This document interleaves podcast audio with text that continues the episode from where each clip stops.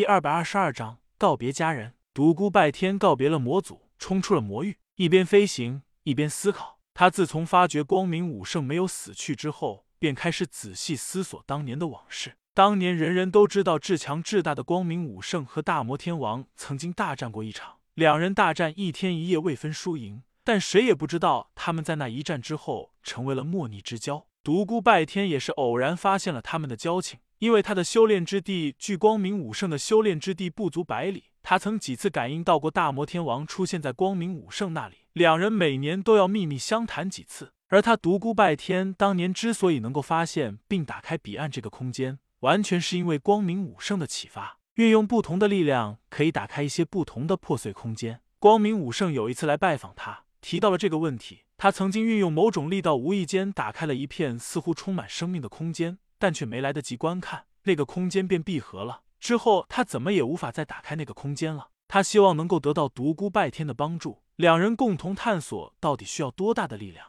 恰好能够将那片空间打开。三日后，独孤拜天和光明武圣终于摸清了那股力量的大小，他们共同进入了一片未知的世界，那就是彼此岸。很小的一片空间，但却似天堂一般。光明武圣就是在那个时候向他阐述了封神的思想。他说要重复太古传说时代的辉煌，让神重现人间。彼岸恰是神所居住的天，只要造神成功，神就将成为天与大陆人们的信仰。他们这些人就是最超然的存在。光明武圣向独孤拜天讲述了很多关于造神成功后的好处，但却难以说服他。最后两人意见不合而大打出手。当年的独孤拜天如魔族所说的那样。人人得知他实力很强，但很少有人见过他出手。光明武圣当年名动天下，是天下有数的几个高手。像他这般实力强悍的人物，自然能够感应到独孤拜天的可怕。不过他并未想过会败，毕竟他是天下的最强者之一。但真个动起手来，他才知道当年的独孤拜天到底可怕到了何等地步，竟然不在他之下。两人在彼岸大战了三天三夜，最后他惊恐的发觉。他竟然不是独孤拜天的对手，最后不得不使出两败俱伤的打法，想逼退对方。但独孤拜天似乎铁下心来要除掉他。最后，独孤拜天如愿以偿的杀掉了光明武圣，但他自己也被光明武圣临死反扑时重创。独孤拜天九转之后，才渐渐明白，当年光明武圣肯定早已发现了彼岸，要他帮忙不过是个借口。他故意将独孤拜天带进彼岸，想利诱他。让他成为合作伙伴。他虽然知道独孤拜天名气不是太大，但却是一个真正的强者，非常有合作价值。光明武圣如意算盘打得很好，如果独孤拜天不能为他所用，他就杀死他。但却没有想到独孤拜天的实力强悍的超过了他的想象，他自己反而被杀。这样想来，大魔天王和光明武圣都应早已知道了彼岸的存在，他们已经商讨了很长时间。大魔天王突然走火入魔死去，应该是便于展开一系列阴谋。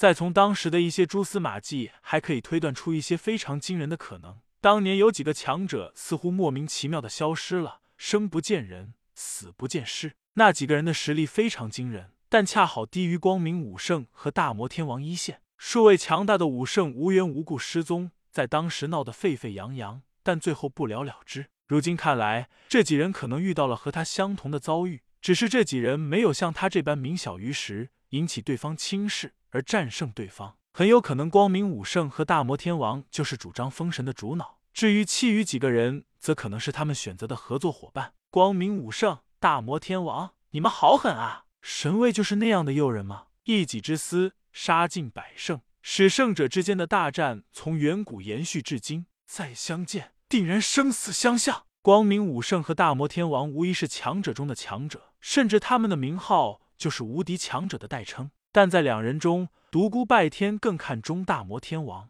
当时他有天才之欲，在武学上曾经有不少创新，探索出了许多前人未曾走过的武学路线。现在的魔族所修炼出的数十丈魔躯，就是依据他的武学理论。这只不过是他创出的魔功之一。天晓得，经过这么悠久的岁月，他还会创出哪些厉害的功法？如果这个世上真有独孤拜天机会的人，那么这个人肯定就是大魔天王。不过他一想到这个武学天才，他心中就异常火热，他非常期待与他一战。独孤拜天仿佛已经看到了他和大魔天王大战时天崩地裂的场景，他忍不住热血沸腾。说到底，他是一个好战狂人。过了好久，他才压下心中那股冲动。他快速飞离了大沙漠。独孤拜天从刚才的思绪中解脱了出来。有时间，他需要细想一下，在那遥远的过去发生的事情，并不是无迹可寻。若是仔细探索，定然能够许多发现蛛丝马迹，必然能够察觉到很多真相。我要去哪里？立刻闭关，还是先去见一些该见的人吧？以后会发生什么，谁也无法预测，尽量避免遗憾发生吧。想到要见的那些人，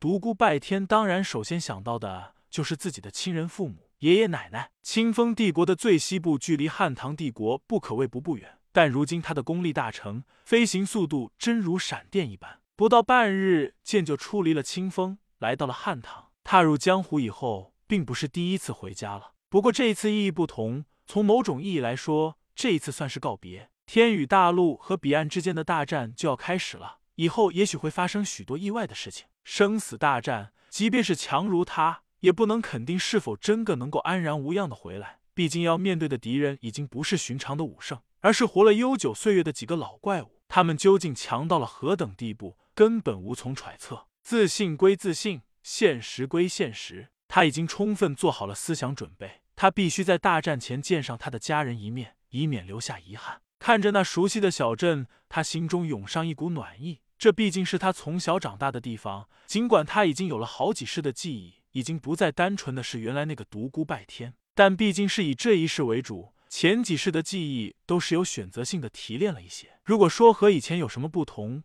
最大的不同是他多了一分沧桑，这是无法避免的。他了解了那么多，经历的心理历程可谓常常望不到边。同时，他的心中多了一分责任感，必须铲除彼岸之远古的老怪物那些幕后黑手。当他降落在独孤家的院中时，没有像上次那样被他的父亲和爷爷发觉，直到他可以外放一些气息，家中的两位地境高手才感应到，从里面迎了出来。同时，在他们的身旁还有一个熟悉的身影。赫然是雾影峰遇到的那个老骗子，没想到他也来到了独孤家。拜天，你回来了。他的父亲可谓百感交集，仅仅半年发生了那么多的事情。他的儿子似乎经历了无数光怪陆离的事，联想到当年独孤拜天的手握凝血而生，再想到上次那个回来的老祖透露的片言之语，独孤拜天的父亲已经猜测到了许多。当然，还有许多的事情，他是无论如何不能够猜测到、理解到的。独孤拜天给他的父亲和爷爷见过礼后，又给了老骗子施了一礼。若是从前的他见到老骗子，一定先要笑闹一番。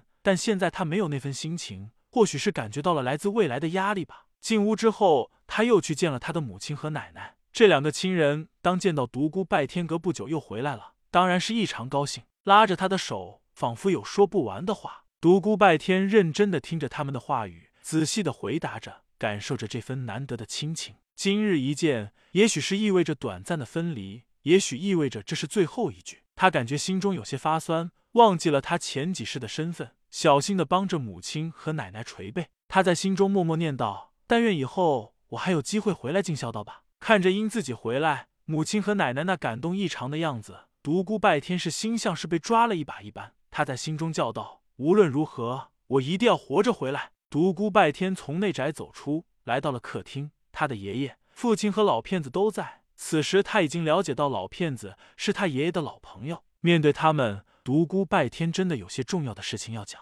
但关于未来的大战究竟要牵扯多广，究竟要对付的哪些疯狂的人，独孤拜天没有说，因为这不是屋中三人能够了解的世界。他只说了未来圣者之间将有一场大战，将是一场异常惨烈的恐怖大战。最后，他提出了心中想了很久的事情。那就是要他的爷爷出面联合一些地境高手，掌控好未来的武林走向。当他提出时，屋中的三人笑了，告诉他独孤家族中那个三百年前成圣的老祖已经回到家中，吩咐了这件事。独孤拜天心中大奇，这位老祖竟然和他不谋而合，想来心中定然有很多计较。不管怎样说，他放心了。以后即使所有武圣闯入彼岸，与彼岸的人同归于尽，没有圣者能够活着回来。天宇大陆的五界也将会越来越光明。